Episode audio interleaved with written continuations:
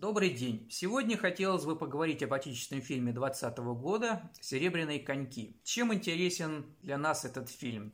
Тем, что он продолжает череду фильмов, в которых создатели очень много времени и усилий потратили на создание антуража, совершенно своеобразного мира, в котором может происходить история, которая является идеальной для этого поколения киноделов, те, которые сейчас занимаются кинопроизводством. Это отражение их мира, их видения реальности, их видения идеальной ситуации, в которых могли происходить эти истории. В данном случае это Российская империя начала 20 века, немного такого прянично-сказочного э, формата, даже гламурного в каком-то прилизанного стиля. Основная масса персонажей это дворянство и как бы низы, которые представлены в основном бандитской массой.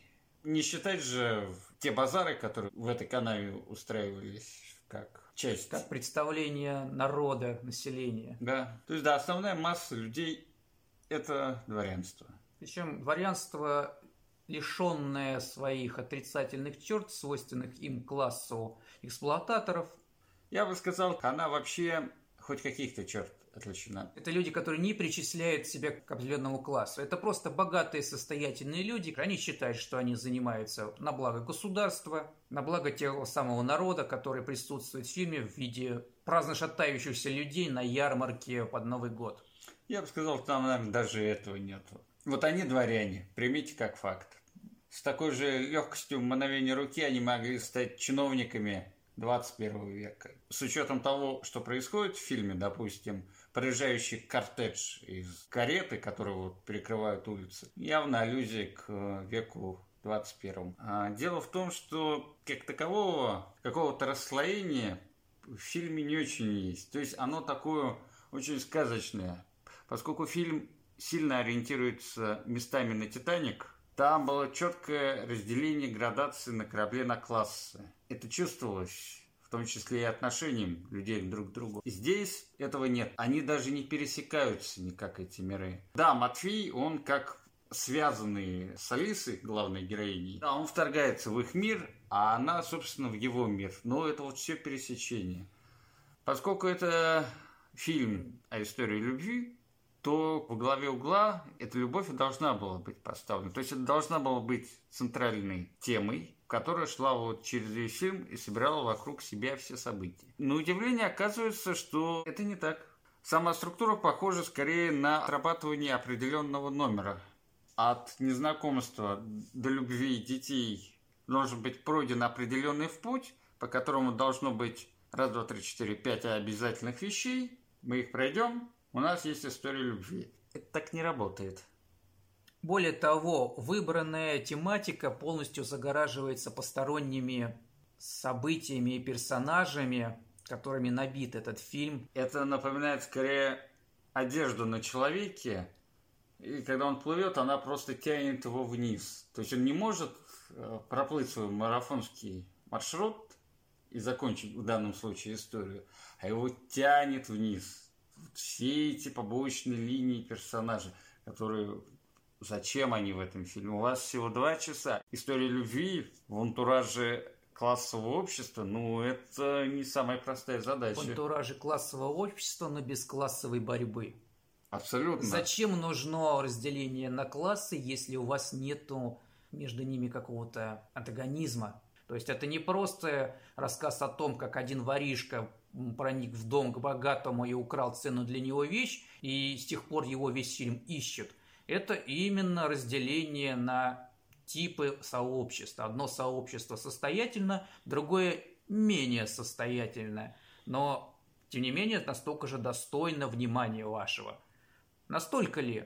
Настолько ли мне интересен этот фильм и насколько он соответствует выбранной эпохе, выбранному времени? Основной персонаж, который встречает вас при начале фильма, это аристократка Алиса, которая живет в доме у чиновника высокого уровня, который несмотря на то, что он завел в доме английскую гувернантку, несмотря на то, что он служит в актуальное время, является ретроградом. Ну, явно отстал от жизни. Он не хочет, чтобы его дочь поступала в ВУЗ, занималась образованием. У мужчин одна роль, у женщин другая роль. Тут другое. У них явно конфликт с дочерью. Она а, современных взглядов на эмансипацию, она может учиться. Она, она человек может... своего времени. Да, она может работать. Она тоже читает газеты. Женщина тоже человек. О, боже мой, какое открытие. Вот. Проблема этого конфликта в том, что есть реальность, в которых такие конфликты тоже были.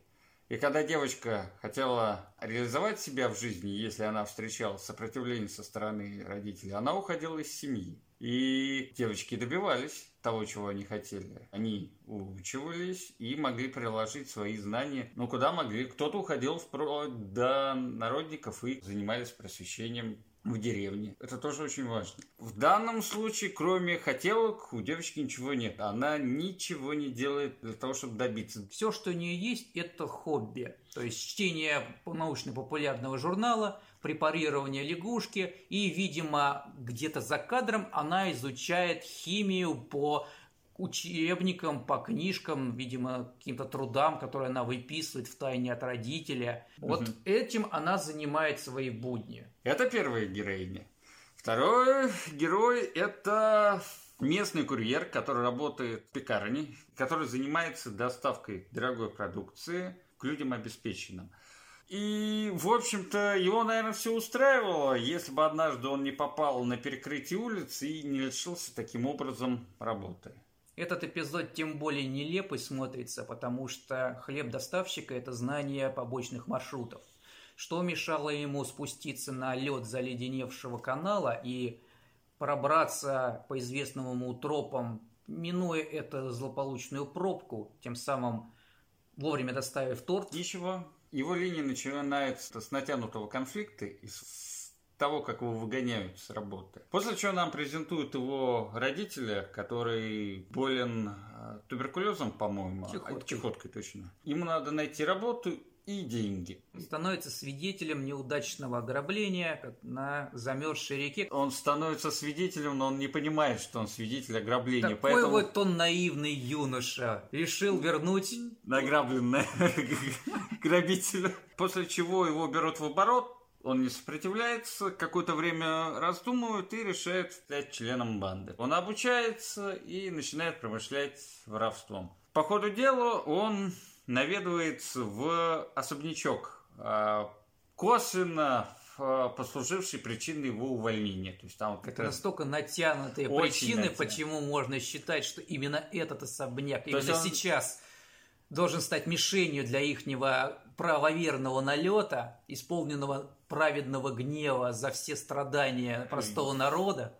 Вместо того, чтобы ограбить... Пекарню, а, то... из которой его уволили. Да, да. Это было бы гораздо более справедливее, чем... В общем-то, происходит судьбоносная встреча Ромео с Джульеттой, после чего Джульетта случайно подожгла Ромео, и он падает. Мы вот пересказали за несколько минут четверть фильма. Встреча героев должна была состояться сильно раньше. Причем очень сильно раньше. Он должен был доставить ей хлеб этот. И вот тогда, косвенно связанный с этим увольнением, все было бы более-менее логично. Но нет, этого не произошло. На протяжении длительного периода зритель наблюдал параллельное существование этих двух персонажей, у которых не было никакой причины друг с другом сходиться, потому что они живут в разных мирах и занимаются разными вещами, и у них, наверное, разные интересы. В общем-то, ключевое, они никак и не помогают в решении их проблем. Все их конфликты, они внешние. У них нет никаких-то внутренних конфликтов, которые мог бы преодолеть новоявленная вторая половинка. Он решает свои проблемы без нее, как показала история, она могла решить проблемы без него.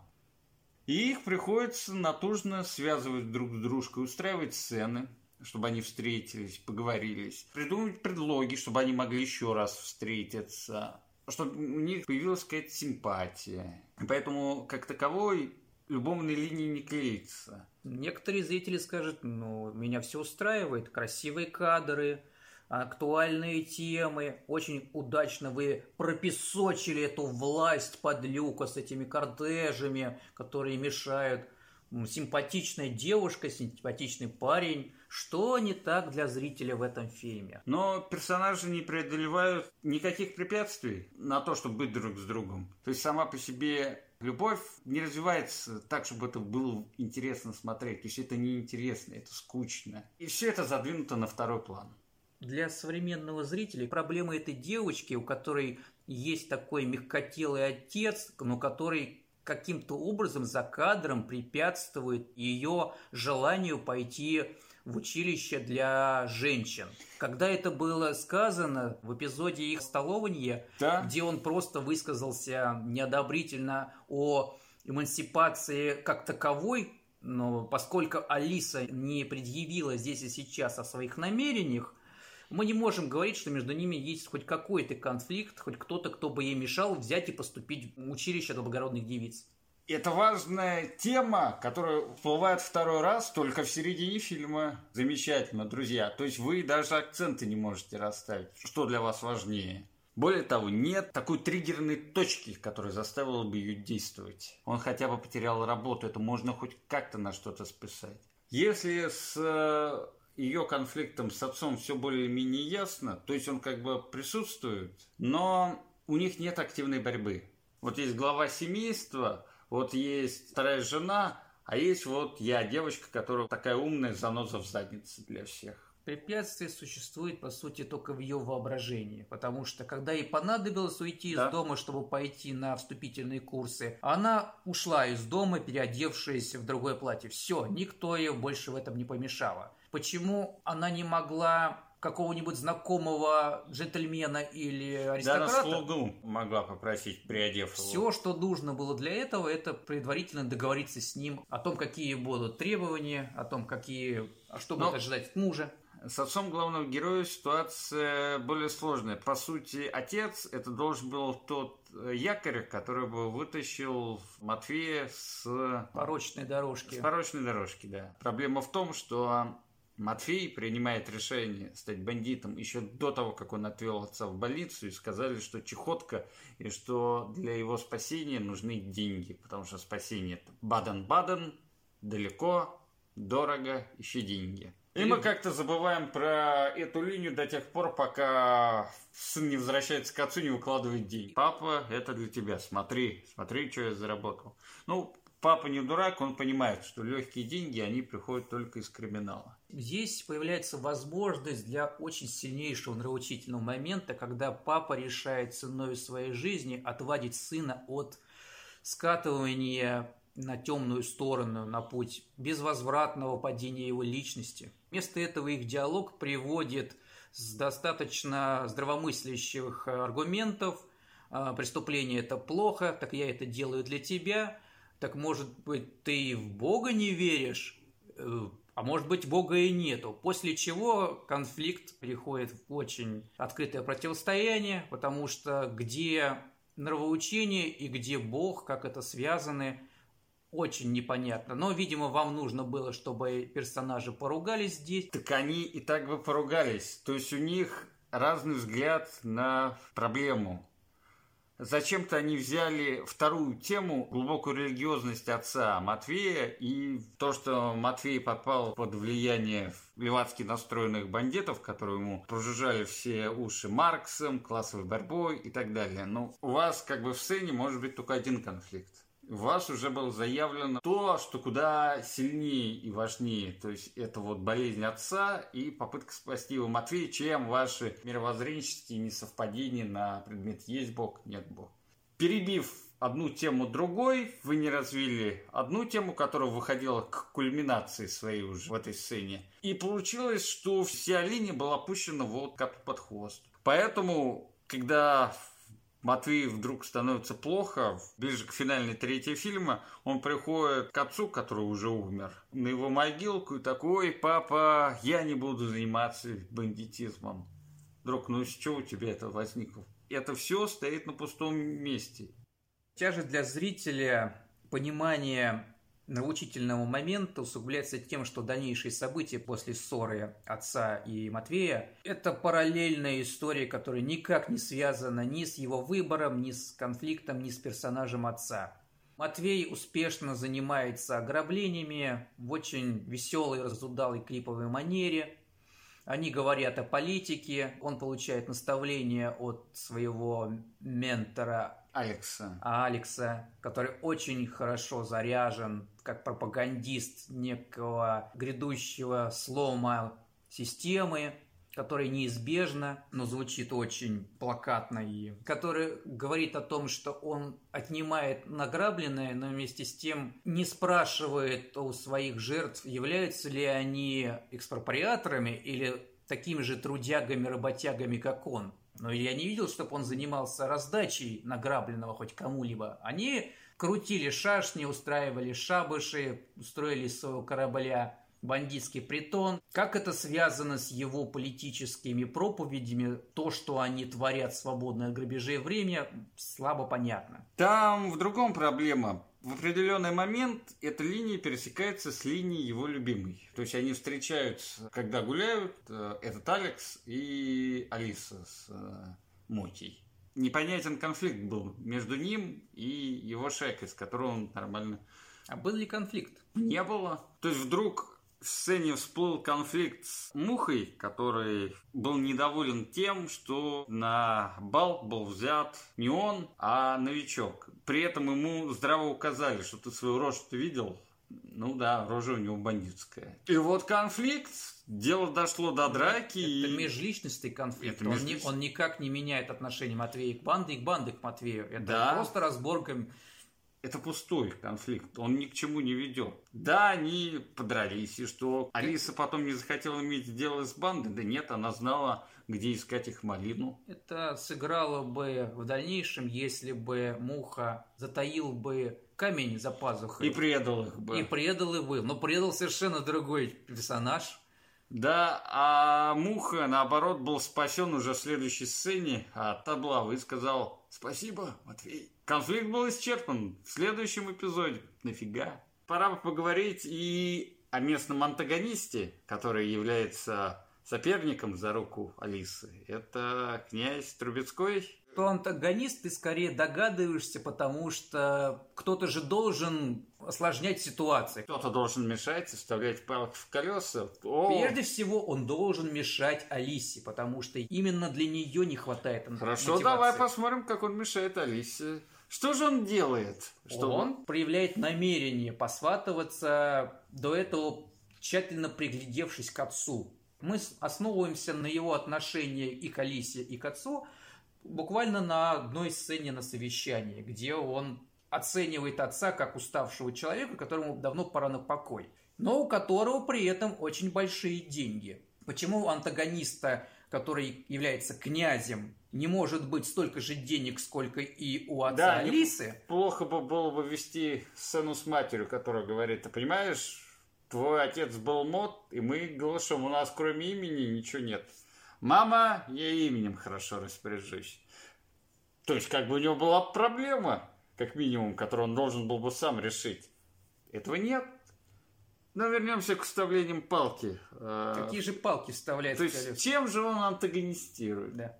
Он представляется отцу в лучшем свете, показывает себя на совещании, выходит галантным кавалером, приглашает девушку танцевать, признается, ну, если не любви, то в сильных симпатиях. Потом приглашает на бал, выступает на бале красавцем, то есть... Мастером своего дела. Хотя это можно назвать хобби исключительно, ибо дворянину не пристало выплясывать, словно он какой-то танцор в балете ну, или в опере. Тем не менее, когда у них заводят разговор с Алисой о том, что, ну, вы мне нравитесь, она ему говорит, Поддерживаете ли вы стремление к женщине к самостоятельности? Да я всеми руками за, вы только дайте, только дайте, я за вас проголосую. Так женщина не голосует.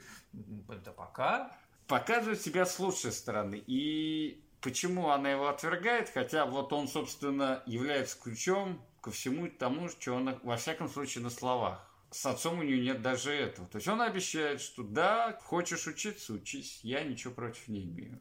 Почему он не нравится? Он некрасивый? Да красавец, статный, имя. Что тебя не устраивает? Это одно другому не мешает. Но устройте между собой соревнования. Это было, развлекло бы зрителя. Так обычно происходит. У вас есть любовный треугольник, ну или просто соперничество, потому что для любовного треугольника надо, чтобы были чувства. Да. А тут чувств маловато. Да. Люблю, потому что как таковую борьба между Матфеем и Трубецким происходит только в тот момент, когда Трубецкой начинает ловить э, шайку карманников. Он даже не знает, что они Да. там находятся. Да, и, у- и, конечно же, драматургически у них происходит столкновение лицом к лицу. Но Когда, они- когда, когда уже все закончено, когда происходит венчание, когда Не- Матвей нет, нет, восстает нет, из нет, жизни. когда идет погоня за карманниками. То есть это первый раз, когда они сталкиваются лицом к лицу. Но они не знают, что они...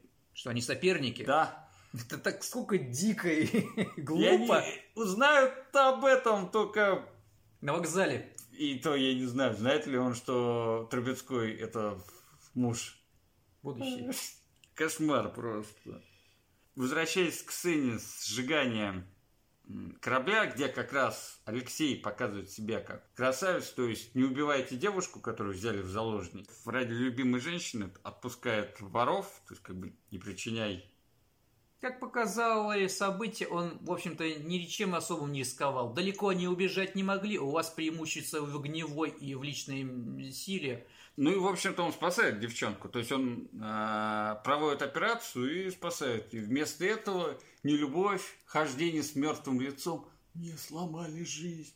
Не дали уехать в Париж. Наверное, я была бы там проституткой, а Ваня был бы типичным извозчиком. Нет, нет, нет. Как и многие иммигранты, он был работал таксистом. Ну и важен финал картины. То есть после того, как Алиса и Матвей сбегают в Париж, Заметь разницу между начальным замыслом Алисы, который должен был быть торжеством ее независимости именно в глазах отца. То есть она хотела быть студенткой на курсах здесь и сейчас открыто. То есть э, отстоять свою позицию. Я имею право и должна иметь возможность заниматься тем, что мне нравится. И никакой папа не должен мне мешать. К чему все это свелось? Вы позорно бежали с проигранной вами битвы. Я думаю, это отголосок современности. Из серии «Пора валить». Ну хорошо, ты заявил о важности отстаивать свою точку зрения, свои интересы. Каким образом такая история должна была закончиться?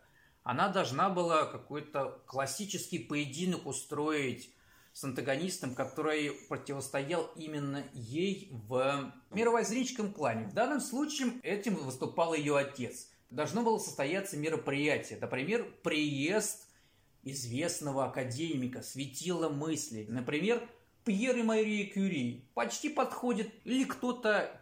Вполне, вполне подходит. Они должны были приехать в Петербург, под них должны были подготовить шикарное помещение, и эта девушка, Алиса, должна была во что бы то ни стало встретиться с ними и представить им какой-нибудь важнейший революционный доклад, который она корпела ночами, подготавливала, препарируя лягушек.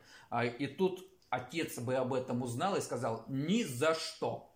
После чего наступил бы третий акт. Алиса с помощью Матвея, они сбегали бы, во-первых, бы из особняка, который к этому моменту был бы превращен в осажденную крепость с заколоченными окнами, с охраной у каждого выхода, с суровыми э, присланными из деревнями дядьками, которые не пускали бы сварливую дочку дуреху, и вместо этого отправить ее на готовящееся венчание прямо в церковь. Но она хитрым образом бы справлялась бы с этой охраной, проникала бы во дворец науки, толкала бы речь, получала бы признание, и все это на глазах у отца, который должен был организовывать это мероприятие. Он должен был организовать оба мероприятия. И свадьбу, и торжественную встречу. И после того, как бы он получил бы одобрение лично от Вьеры и Мари Кюри, он бы сказал, я был неправ. Дочь, да вижу, что твое увлечение полезно. А теперь ничто не мешает тебе ус- удоволить последнюю просьбу старика, который мечтает о внуках. Так, по-моему, должен был закончиться финал, который так долго и мучительно заявлялся. Вместо этого Он сжигает ее книги, он публично показывает себя домашним тираном, неспособным. Впечатляет домашняя библиотека в 10 с половиной книг. Она покорно смотрит, как сжигаются все ее трубы, не пытается противостоять как-то, апеллировать. Потому что неплохо бы получить в этом месте объяснение. Хорошо, вы тянули с этим две трети фильма. Почему не устроить в этом месте объяснение окончательно между дочерью, которая затем и послужила пищей для размышления, в первую очередь для отца? Потому что принятие новой действительности – это его функция, которую он здесь должен исполнять. Это царь Тритон из диснеевской «Русалочки», который, да, который все, всю историю мешал русалочке, видел в ней только принцессу, которая может существовать только в условиях, которые он для нее определил, но она от него сбегает, показывает свой характер, чем он не просто смиряется с тем, что он не в состоянии ну, контролировать такую дочь, а лучше быть хорошим отцом и помочь ей. Задним числом отец окажется на той самой торжественном мероприятии, которое менее торжественно, потому что все уже состоялись и принятия, и не было никакой опасности для Алисы. Не было противника, с которым ей пришлось бы оппонировать в научном споре. Но вместо этого девушка представлена как страдалица. Страдалица от тирании, деспота, ретрограда и консерватора. Что нас ждет в дальнейшем от такой команды создателей? Я не удивлюсь, если они продолжат стилизацию своего идеального видения событий и обстоятельств, персонажей. Э, возможно, в каком-то другом времени, возможно, в настоящем. Если ты используешь фэнтезийный антураж ради оправдания обстоятельств для твоих персонажей, что помешает тебе, в конце концов, вообще отказаться хоть от каких-либо аргументов э, в пользу существования подобных условий? Почему вообще люди выбирают фэнтезийный жанр? Как ты думаешь? Не эльфов я имею в виду и гномов, а вот мы снимаем фэнтезию. Потому что только в таком фэнтезийном мире могут существовать такие персонажи, у которых все получается не благодаря их усилиям, не благодаря обстоятельствам, не благодаря помощи, а просто потому что потому что так задумал сценарист. Потому что сценарист всегда подсобит, подстроит мир, и все получится у героев. Да, справедливо. Что можно сказать о фильме в целом? Красивая картинка. Очень красивая. Оператор молодец. Чтобы актеры друг от друга чего-то добивались, и тем самым получалась сцена и события в сцене, нужно, чтобы это было прописано ну, как бы с этим очень серьезная проблема. Особенно первые полчаса ты смотришь, и у тебя только вопрос, о чем это все вообще? Чего вы хотите? Сожалению, я бы рад бы сообщить вам, что это был единичный случай, проба пера или разработка денег, бюджета, который достался в награду, в наследство. Но в дальнейшем вас ожидает гораздо больше таких фильмов с фэнтезийным антуражем, общем, невнятной основной линии, в которой отсутствует противоставление темы и контртемы, что является, собственно, полезной информацией, которую может зритель извлечь из этого. Вместо этого повествование будет прятаться за красивой картинкой, за экшн-сценами. Ну, в свою очередь могу сказать, что нам э, нужно серьезно подтягивать драматургию и режиссерскую работу в наших фильмах, потому что, как показывает техническая сторона, вполне способна выдать очень хорошие фильм. А следом за этим подтянется актерская работа, потому что плохая актерская игра это всегда следствие плохой режиссуры. А плохая режиссура не может не зиждиться на плохой драматургии. Все, что хотели сказать, сказали. Надеемся, обзор был полезным. До новых встреч. Да, всего доброго.